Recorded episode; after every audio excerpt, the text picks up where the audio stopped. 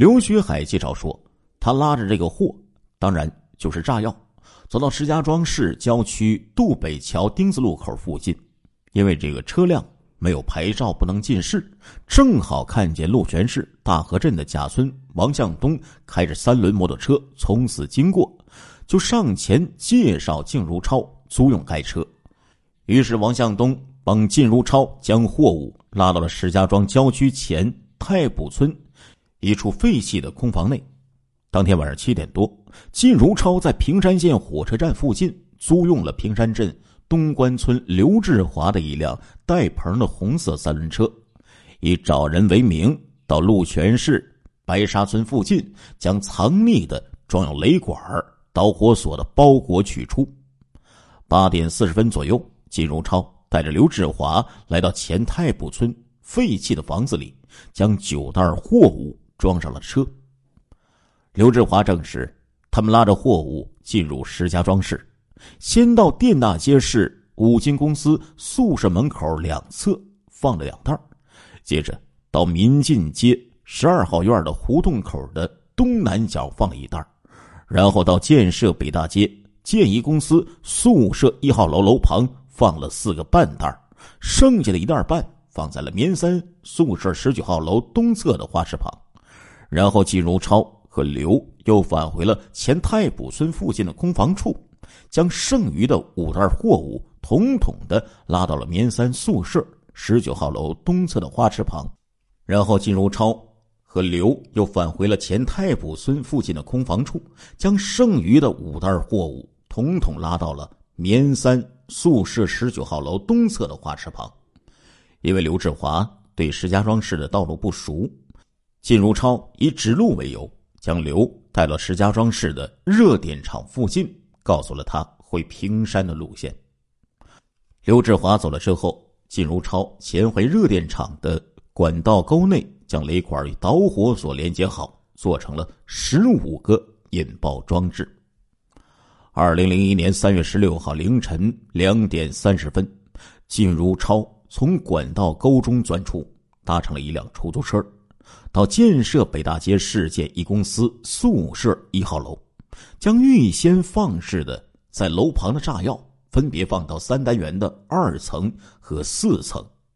这也是靳如超前妻父母的居住地。下楼之后，搭乘出租车到棉三宿舍十九号楼存放炸药的地方，想将炸药搬到大约一百米处的十六号楼，但是靳如超搬不动。于是便拦了一辆出租车到火车站，在站前街公共汽车站的附近，以拉货为名租用了栾城县野河镇东流村个体运输司机王新亭的一辆蓝色的三轮摩托车，返回棉三宿舍放炸药处。据王新亭供述，他分两次将六袋半的鸡饲料运到棉三十六号楼前的小路上，运货途中。王新亭嫌原先讲好的二十五元车费太少，货主答应再多给他五元钱。因为这个货主听力不好，他们的谈话声比较大，被附近一个扫马路的清洁工人听到了，直往这边看。此后，靳如超来到棉三十六号楼的北侧，将两袋炸药拖到了一单元门内的南墙根处，又将两袋炸药拖到了二单元。楼门口内的南侧墙根处，再将两袋炸药拖到二单元门西侧的阳台下。十六号楼啊，是靳如超的居住地。他认为邻居与他过不去，所以呢，他想要炸的也是自己的邻居。最后，将剩下的半袋炸药放在十五号楼西侧的外墙根处。这个里面住着靳如超的母亲和继母。金如超对继母非常仇视，也想炸死自己的父亲和继母，插上引爆装置。金如超重新返回到十六号楼，大约四点十分，金如超将十六号楼和十五号楼的导火索依次点燃。金如超从棉三宿舍小南门逃出。跑到中山东路的世贸中心门前，搭乘出租车到建设大街的市建一公司宿舍，分别插上引爆装置之后，一次又点燃了四层和二层的导火索。世界一公司宿舍爆炸现场北侧十几米一个治安岗亭，当晚值夜班的李志法师傅证实啊，二零零一年的三月十六号凌晨将近四点三十分的时候，他脸朝北在这个岗亭中喝水呢，突然就听见有人从岗亭外面跑过来，他抬头一看，只见一个穿深色衣服的中等个头男人向北跑进了黑暗中。正在纳闷之间，就听见一声巨大的爆炸声，轰！紧接着又是一声，把他震得从凳子上掉了下来。根据靳如超交代，爆炸发生的时候，他已经逃到了世界一公司宿舍北侧的棉衣立交桥下。他马上啊，搭乘出租车赶到电大街十三号市五金公司的宿舍。这个时候，路口炸油条的摊点已经在生火。他步行进院之后，将炸药拖到一单元楼内。这个地方是靳如超的前妻和她现在的丈夫的居住地。在这里，他插上雷管和导火索，然后逃离现场。二零零一年三月十六号清晨四点三十分，出租车司机。吴国辉正在打盹的过程中，突然听见有人在敲车窗的玻璃，打开车门，来人就坐到吴师傅的身后，说上火车站。没开出多远，那个人又让他开回去。吴师傅还以为还有别人，车开到电大街，就发现那里好像炸了窝，有人在街上不断的飞跑。坐在身后的那个乘客让吴师傅赶快将车往后倒。车出了电大街往东，一直开到民进街附近，那个乘客给钱就走了，直到看见通缉令，吴师傅才发觉呀，那个乘客有些蹊跷啊。根据靳如超交代，他从这个出租车上下来，避开司机的视线，拐进了民进街，将胡同口的炸药拖进了十二号院的二层小楼下，这是。他的生母留下的房产，二零零零年被姐姐转卖给他人。点燃了引爆装置之后啊，金如超就跑到了光明街上。这个时候啊，在光明街小学西侧停着一辆出租汽车，车上司机呀王志海正在睡觉。金如超上车的时候说要去刘村，车过了胜利路又说要去元氏。王志海说呀，他的车上没有押车人员。乘客呢去向不定，他怕不安全，就在刘村路口啊，让这个乘客下车，去搭乘前边的路边停着的一辆出租车。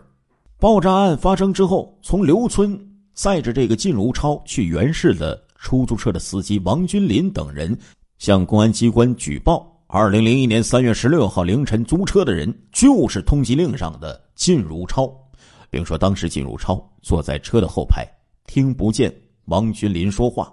副驾驶呢还将过不过收费站的问话写在纸上，给靳如超看。幺零七国道原市收费站路东的一个饭店老板任增深也证实啊，三月十六号凌晨五点三十分左右，出租车司机王君林和一个中年男人曾到饭店里来换过零钱，那个中年人就是靳如超。靳如超供述说。经过这个原市收费站之后，他搭乘了一辆南行的中巴车逃出河北，然后多次换乘长途汽车，经郑州、罗河、武汉、衡阳、梧州、玉林，于二零零一年三月二十二号下午四点多到达北海市，三月二十三号上午八点多就被北海市公安局给抓获了。金如超被带到爆炸现场进行指认。为了验证靳如超能否一个人连续实施爆炸，公安部和石家庄市公安局于二零零一年三月二十五号清晨四时许做了模拟实验。参加实验的侦查员按照靳如超供述的作案过程和路线一一进行模仿，结果全程仅用了三十九分钟的时间。一直参与这个审讯靳如超的石家庄市的公安局副局长许振霞介绍说：“呀，靳如超啊是一个性格孤僻、充满仇恨、易走极端的人。二零零零年的秋天，金如超在石家庄结识了二十六岁的云南姑娘韦志花。当时呢，韦志花身无分文，金如超答应娶她，并且给她介绍工作。不料，金如超。”带给他的是窘迫的生活和拳脚相加。韦志华失望之后，于二零零零年的年底逃回了老家。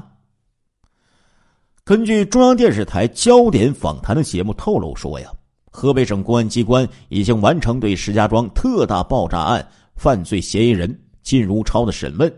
在铁的事实面前，靳如超低下了他罪恶的头颅。石家庄三幺六特大爆炸案犯罪嫌疑人靳如超于三月二十三号被广西北海市公安民警抓获。三月二十四号下午，靳如超啊被押回石家庄市公安民警呢连夜对他进行了审讯。审讯员就问：“你知道公安机关为什么抓你吗？”靳如超回答说：“公安机关抓我，就是因为我。”一杀了人，二搞爆炸。审讯员又问：“你为什么要制造这些爆炸呢？”靳如超说：“他们家长期整我、弄我。”其实啊，靳如超所说的“整他、弄他”，无非呀就是邻里及家庭之间的一些琐碎的小事儿。仅仅因为与家人亲属以及邻里有矛盾，犯罪嫌疑人靳如超竟然在三月十六号凌晨四时十六分到五点零一分，引爆了石家庄市长安区育才街棉三宿舍十六号楼、十五号楼和长安区还有和平路市建一公司宿舍一号楼等五个爆炸点，致使。一百零八人遇难，三十八人受伤，群众的财产遭受到了重大的损失。那么，这个丧心病狂的金如超是怎样作案的呢？审讯员就说：“干这个案子是几个人？”金如超说：“就我一个人。”审讯员又说：“你一个人怎么能干这么多案子？”金如超说：“我先把炸药。”在各个爆炸点都放好了。经过公安部门审理，有证人证实，靳如超是用出租车谎称运送鸡饲料，雇佣司机帮他把炸药放在事先选好的各个地点，然后再由他自己回过头来，一个个点着了雷管和导火索，引爆炸药，开始实施了他罪恶疯狂的犯罪。亲爱的听众朋友们，这一集的《中国大案纪实》播送完了，感谢您的收听，我们下一集再见。